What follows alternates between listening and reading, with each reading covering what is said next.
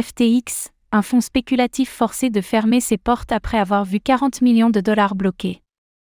C'est une nouvelle victime de la chute de l'écosystème FTX. Le fonds spéculatif gallois Capital a annoncé qu'il fermait ses portes, suite au blocage de plusieurs dizaines de millions de dollars.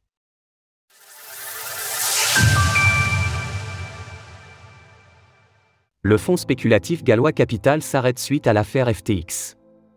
Le cofondateur du fonds spéculatif gallois Capital, Kevin Zhu, a confirmé son arrêt.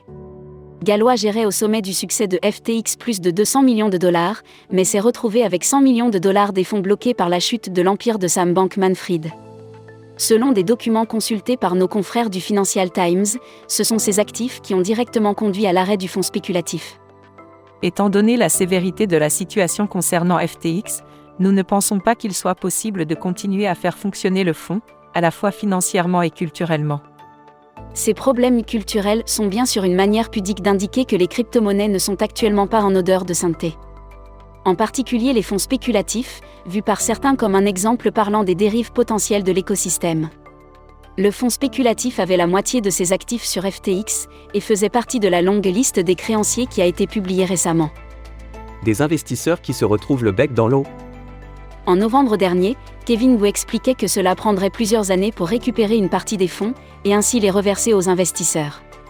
Pour l'instant, les clients recevront 90% des fonds qui n'étaient pas stockés sur la plateforme de FTX.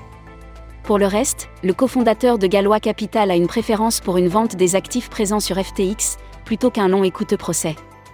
Mais rien n'est encore fait, et les procédures prendront du temps. L'affaire FTX continue donc de créer un effet domino, et les conséquences ne seront certainement pas toutes connues avant plusieurs mois.